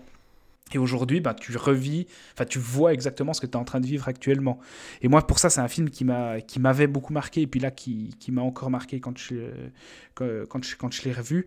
Mais c'est, et c'est aussi, je trouve, ultra habile en termes de récit, parce que même s'il y a des personnages qui ont des faiblesses, comme celui de Cotillard, ou, euh, euh, ou euh, ouais, celui de Ken Winslet, je suis pas forcément d'accord, mais surtout celui de Cotillard pour moi. Même s'il y a des personnages qui ont des faiblesses, je trouve que très rapidement, il arrive à dresser des portraits très précis, euh, qui ont une fonction euh, alors euh, un peu utilitaire dans, dans, le récit, mais qui sont quand même extrêmement bien amenés, extrêmement utile aussi par rapport à ce qu'ils vont, à ce qu'ils vont raconter. Et il arrive à dresser une cartographie de la complexité à la fois dans les hiérarchies, à la fois dans les procédures, à la fois dans la géographie de la propagation, qui est d'une efficacité redoutable. Vraiment, moi c'est, j'aime beaucoup Soderbergh et je pense que c'est un de ses meilleurs films. Euh, dans, cette précision chirurgicale, c'est là où il est le meilleur en fait, Soderbergh pour moi. C'est quand il s'attaque à, quelque chose avec ce sérieux-là et avec cette minutie, euh, ce, qui, donne un aspect clinique au film.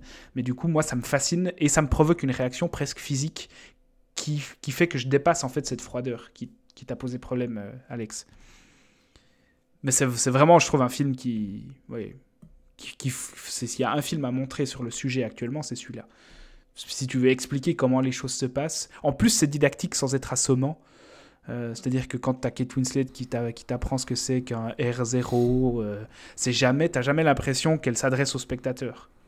C'est-à-dire qu'elle parle vraiment à des gens qui n'ont pas de notion euh, d'épidémiologie. Et en fait, quand tu disais, Seb, que c'était un film qui était prophétique, bah, c'est tout simplement parce qu'une épidémie et une pandémie, bah, ça répond à des logiques mathématiques.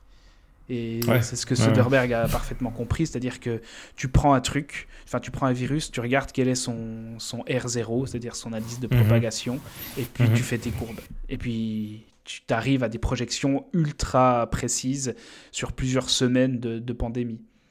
Et là, il suffisait de suivre l'épidémie du coronavirus un peu avant euh, le moment où elle arrive en Europe, et quand tu parlais à des gens, tu leur disais, ben voilà comment les choses vont se passer. Et puis c'était là, mais t'es sûr, tu penses Puis c'était là, bah oui, c'est comme ça que ça va se passer. Alors ils te prennent pour un, pour un connard prétentieux euh, qui, qui croit lire dans une boule de cristal. Mais en fait, une pandémie, ça répond à des logiques mathématiques. Et donc ça se passe exactement comme ça. Et je pense que c'est prophétique parce qu'en fait, Soderbergh s'est bien entouré. Il avait des épidémiologues, euh, épidémiologistes à côté de lui qui lui ont dit, bah voilà comment ça se passe. Et puis, bah effectivement, ça se passe comme ça. Mais c'est, ouais, moi je trouve que c'est un film qui est fascinant. Euh, mais qui, qui m'avait fait une forte impression, qui me fait toujours là une, très très forte impression. Non, je regardais la filmo de Soderbergh là et je me rends compte qu'en fait il y a un film que j'aime bien. Enfin, j'en ai bon, j'ai pas vu énormément. Hein. Mais il y a que Solaris que j'aime bien de lui. Ouais. Parce que t'aimes bien le Tarkovsky. Ouais, j'aime bien le Tarkovsky. Mais je trouve que son remake était pas, euh, pas mauvais. Ah, pas inintéressant. Ouais. ouais.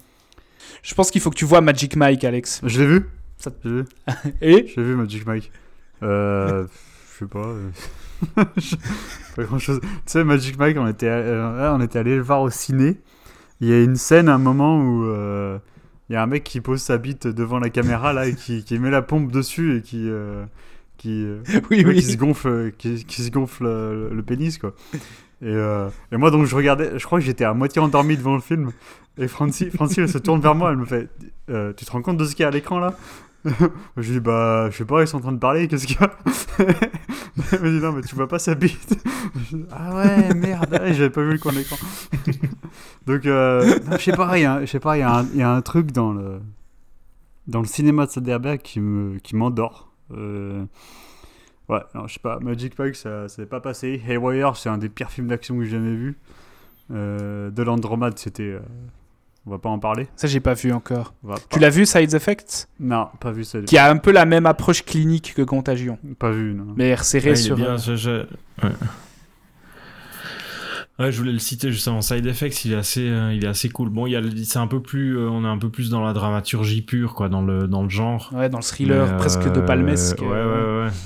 C'est ça, mais du coup, euh, il, il- enfin, il va quand même essayer de, de traiter son truc avec un côté. Enfin, on retrouve un peu le- la, la même approche. euh, Scrupuleuse du même sujet. genre ouais. ouais, c'est ça, ouais.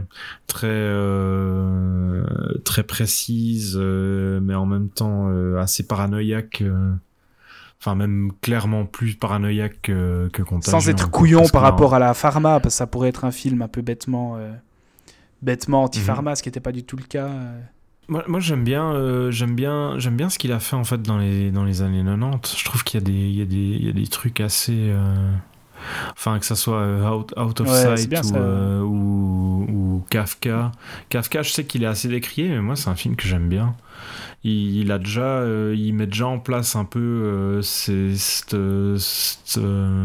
gestion de la paranoïa qu'on retrouve dans plusieurs de ses films jusqu'à euh, encore récemment là il a sorti Unsane Mhm, ce mhm. film qu'il a, tour- qu'il a tourné euh, qu'il a tourné en iPhone euh, où il joue aussi complètement sur la paranoïa le, le- le- l'histoire est assez classique mais il je trouve qu'il a vraiment un enfin il a une approche de, de, de ce genre de sujet qui fonctionne bien où il arrive à trouver euh, à trouver le ton juste pour euh, pour, euh, pour que ça fonctionne tout bêtement quoi. Mais ouais après euh, ça reste assez enfin ouais il y a, forcément avec une, une, filmographie où il va il va toucher à tellement de choses différentes ça reste forcément un peu un peu bancal ce qui est ce qui ouais je, voulais juste dire sur Contagion, euh, pour, pour finir sur une note positive pour ma part, c'est que euh, je trouve que le film marche mieux par scène que comme un tout. Si je prends des scènes individuellement, par exemple, quand, quand Kate Winslet elle téléphone euh, au mec qui a eu un contact avec, euh, avec une des porteuses euh, du virus, le mec il est dans le bus, euh, il se sent pas bien du tout. ouais ouais Et, et donc il lui dit ouais descendez du bus immédiatement. donc le mec il est en train de tousser, il au téléphone en même temps, et il touche tous les barreaux euh, du bus et tout ça. Et, euh, et il demande ouais mes enfants alors euh, voilà enfin euh, ce qu'ils leur ont aussi? Et c'est une scène qui est assez courte, mais en un rien de temps il arrive à bien à, à bien faire monter la tension, à bien nous prendre euh, bien nous prendre dedans et à il- il, il, il- il met la, la mise au point sur euh, les, les barres qui sont touchées par le, par le mec dans le bus, euh, sur sa toux. voilà, donc ça permet de, de créer cette paranoïa. Mais le problème que j'ai, c'est que ensuite il passe une scène. voilà, il passe à autre chose et c'est une scène ultra explicative et Mm. ça y est, j'en ai plus rien à foutre à nouveau. Euh, mais euh, voilà, je voulais juste dire que Individuellement, ouais. pris, euh, oui, pris par segment, en fait, il y a, y a- y a des belles montées de tension quand même qui sont, Mm. qui sont très très maîtrisées. Ok, ok. Bien. Bah, tu nous conclus tout ça, Alex? Ah Bah non, j'ai fini de parler. Ouais, donc, donc nous, avons, nous avons parlé de euh, quatre films euh, qui traitent euh, plus ou moins directement de, de l'épidémie, à commencer par le film d'Elia Kazan, Panic in the Streets, jusqu'à Contagion de Steven Soderbergh. Et donc, on a vu quatre, quatre approches relativement différentes les unes des autres par rapport à leur sujet. On a eu, on a eu la subversion d'un genre préétabli et l'approche science-fictionnelle, didactique, puis l'exploitation, puis l'approche ultra réaliste et ultra explicative et scientifique de, de Soderbergh. Et euh, c'est assez intéressant de voir que euh, même si on a un sujet qui est quand même, c'est un sujet qui, est potentiellement lourd euh, et grave quoi à traiter, il y a quand même une certaine latitude qui existe, même une latitude totale qui existe forcément, mais c'est intéressant de voir que la plupart des, films qui ont, qui ont marqué l'histoire du cinéma et qui parlent de ça, vont essayer de se diriger au moins en partie euh, vers une approche euh, sérieuse et donc euh, ouais, à certains avec, avec au moins certains degrés de didactisme quoi. ce qui je trouve que ça a du sens en fait avec, avec un tel sujet il faut que c'est intéressant de faire comprendre aux spectateurs comment la transmission fonctionne pour créer euh, cette paranoïa. Après, euh, pour moi, la question, c'est euh, voilà, quel degré d'explication donner face à, la, dramaturgie et à l'émotion dans les films. quand on parle de films premier degré, je pense que ça marche mieux quand, enfin pour moi personnellement, je trouve que ça marche mieux quand c'est un outil qui est utilisé pour servir euh, l'histoire et la dramaturgie. Donc, par exemple, je trouve que c'est le cas dans le film d'Elia Kazan hmm. euh, et moins dans les deux autres. Euh, après, bon, mon préféré du syndrome, mon préféré du lot, c'est Ebola syndrome, mais c'est vraiment une approche qui est complètement différente. C'est c'est défouloir, ça ça ça a pas du tout le même objectif, donc c'est difficile de le comparer aux autres, quoi. Mais ouais, je trouve que c'est intéressant de voir que. Euh, en tout cas, les cinéastes, qui ont marqué le genre, euh, ils, ont, ils ont une approche qui peut être euh, mise, mise en correspondance. Quoi. Ouais, il y a juste un truc, mais ça on pourra peut-être mettre le lien, c'est c'est cet article sur lequel je suis tombé l'autre jour, là, qui était assez intéressant, où, où un, un journaliste proposait l'idée que que le un des films euh, qui pouvait être les plus pertinents euh, pour dresser un parallèle avec euh, avec ce qu'on vit en ce moment, avec la paranoïa, avec la gestion plus ou moins foireuse ou plus ou moins efficace des autorités, avec la menace invisible, avec la population qui fait pas ce qu'elle devrait ou alors qui fait ce mm. qu'elle devrait, etc.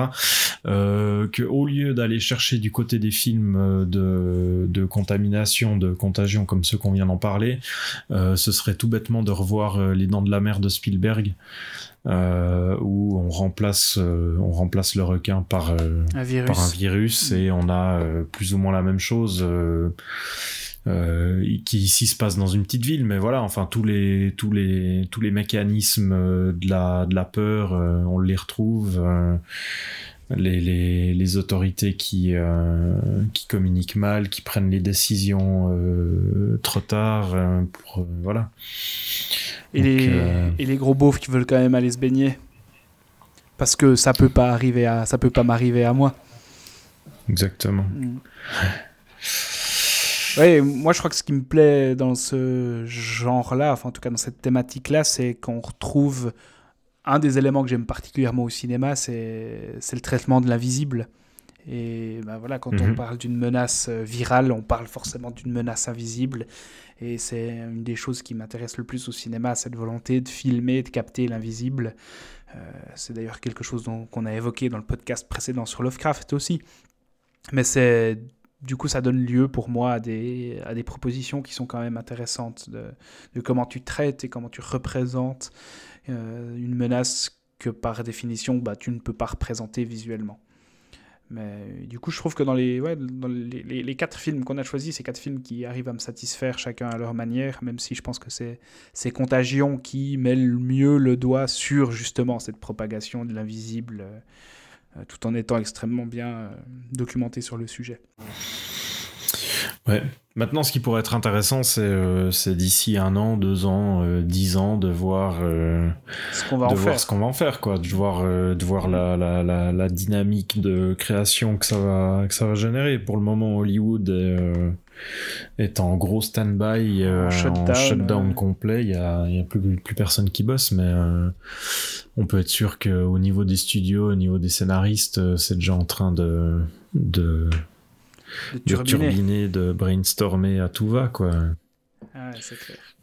Et à nouveau, je pense qu'on ira de l'exploitation la plus crasse et, et racoleuse aussi, mais euh, à, à des projets bien plus. ouais, d'une autre, ampleur. ouais. Mhm.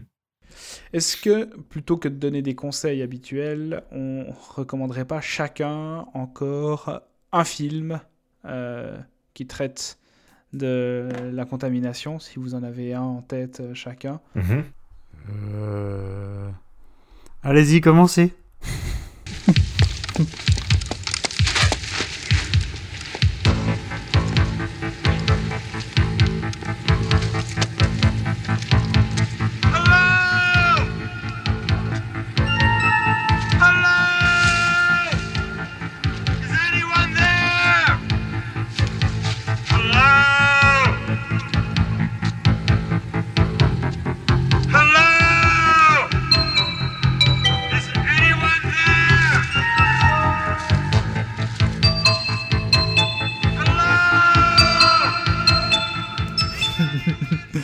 Donc, euh, Seb, toi, s'il fallait encore euh, citer, sans forcément développer, encore un autre film qui parle de près ou de loin de la question de la, de la contamination, ce serait... Euh, si, je voulais, euh, euh, reprendre un film de contamination qui, qui me semble assez pertinent, mais on, du coup on en a parlé dans l'émission précédente, mais j'ai quand même envie de le reciter parce que ça me fait plaisir, c'est de reprendre The Thing, enfin la chose de John Carpenter, euh, qui là aussi, euh, sur un sujet complètement différent, on a une entité extraterrestre qui prend, euh, qui prend la, l'apparence de, de ses victimes, enfin plus ou moins, qui va les transformer, qui va en faire.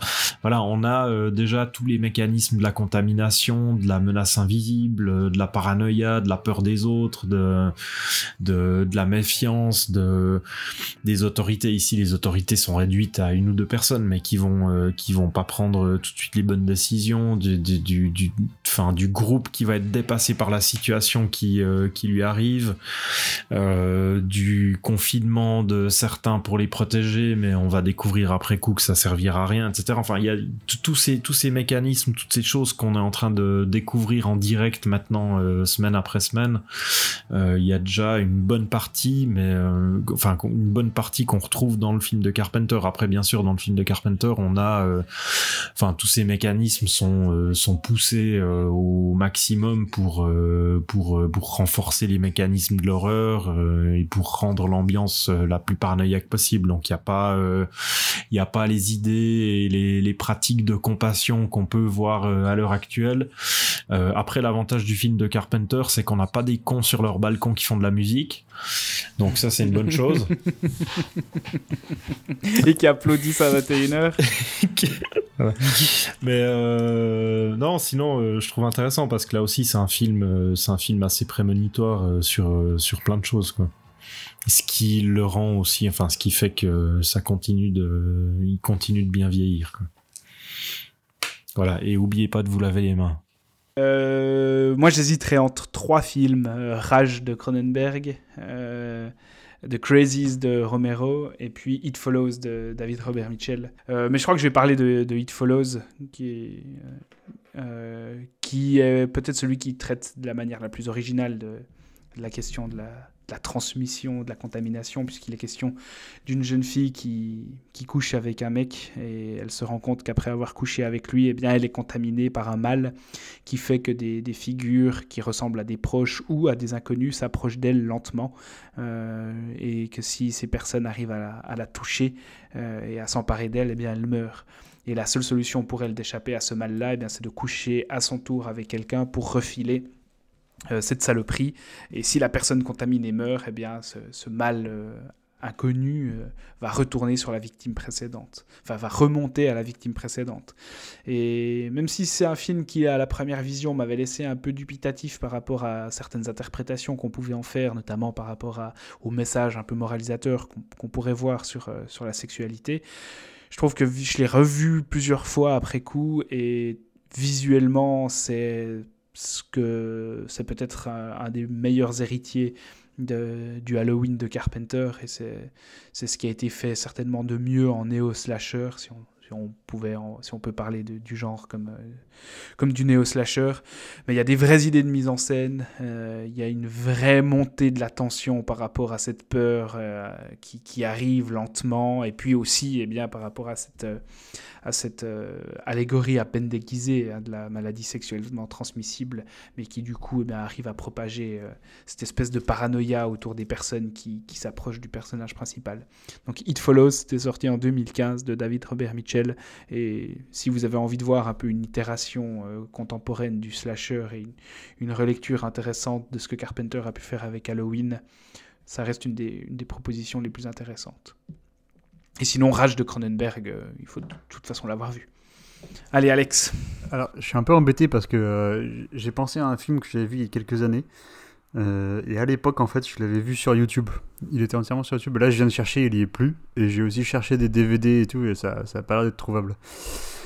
Du coup, je sais pas si j'en parle parce que c'est impossible à trouver maintenant. au, cas où au cas où ça ressurgit. Ouais. Euh, Donc, alors, ça, ça, ça s'appelle ça s'appelle le syndrome de Hambourg, euh, en allemand, die Hamburger Krankheit, réalisé par Peter Fleischmann. Et ça parle euh, d'une épidémie qui, qui, qui, commence à Hambourg et en fait ils mettent la ville sous quarantaine. Il y, a, et y a certaines personnes qui, qui décident de, de s'échapper. et finalement, il s'avère que la maladie est beaucoup plus euh, beaucoup plus répandu que euh, seulement, euh, seulement la ville d'Hambourg. Et en fait, c'est un, ça date de 1900, euh, ça date de 79. Et c'est un film assez, assez bizarre, assez unique, parce que ça fait, ça fait un peu penser à du, à du Wenders, à du, enfin, à du Herzog, dans le sens où ça fait, ça fait penser au Neuer Deutscher Film, quoi, à, à, la vague allemande de, de ces années-là. Euh, et c'est pas du film de genre, mais voilà, il y, y, a des personnages aux réactions euh, aussi.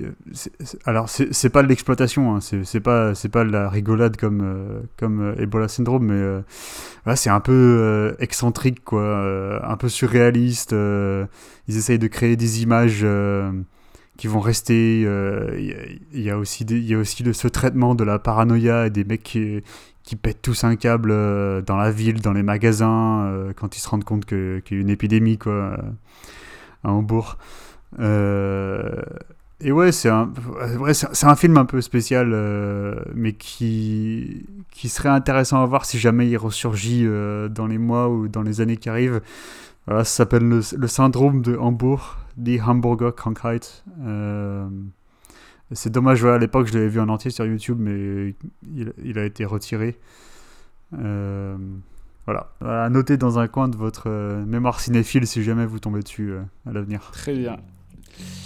Bon, eh bien, merci de nous avoir écoutés jusqu'ici. C'était Exposed, épisode spécial pandémie, dans lequel on vous a conseillé quelques films qui traitaient de manière intéressante au fil de l'histoire du cinéma et bien de la question de l'épidémie ou de la pandémie. On revient bientôt pour euh, un épisode plus classique en lien avec l'actualité du cinéma, pour autant que le cinéma ait encore une actualité dans les semaines et mois à venir.